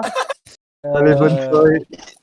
Ah, tu, vois, Sam, ça se paye. Ça se paye. Sam Strass qui nous a raconté une anecdote. J'espère qu'il n'est pas parti. Euh, Sam, est-ce que tu as réfléchi? Est-ce que tu nous, veux nous raconter l'anecdote ou est-ce qu'on lance le visuel? Je, je, je, ne raconte pas l'anecdote. Je propose que l'un de vous la, la lise. Scop, Cyril, Scop, Cyril, c'est- avant que tu partes, je propose que tu la lises. Eh oui, non mais attends, parce que tu dis est-ce que tu nous racontes ou est-ce qu'on lance le visuel? C'était trop tard, le visuel était déjà lancé. Donc euh, c'est Merde. notre cher, euh, cher Nicolas Corvillac euh, Oh, le qui est... Ah, je de. Et Sam, je vais me faire un plaisir de la lire juste pour ton tweet avec le Alors, compte de la carte de alors papy. Cyril, Cyril, alors je, je vais te proposer un truc. Je vais proposer à Quentin, s'il veut bien. euh, Ah s'il Quentin, veut bah bien oui, il a son pas micro. parlé. Quentin, Quentin, de, de nous raconter cette histoire, comme ça tu pourras te présenter euh, à tout le monde. Quentin, est-ce que tu veux bien raconter cette histoire à tout le monde? Et Quentin, joyeux anniversaire au passage. Salut tout le monde Et merci Cyril, mais Voilà, donc, votre cette histoire. Vas-y Quentin, c'est ton, c'est ton moment. bon alors notre ami Sam nous a raconté en plein milieu de match euh, aujourd'hui euh, que apparemment en 2011 euh, il a eu des petits soucis euh, d'intestin. Donc euh, c'était face à un, ma- à un match face à, hum, à Evian-Tonon.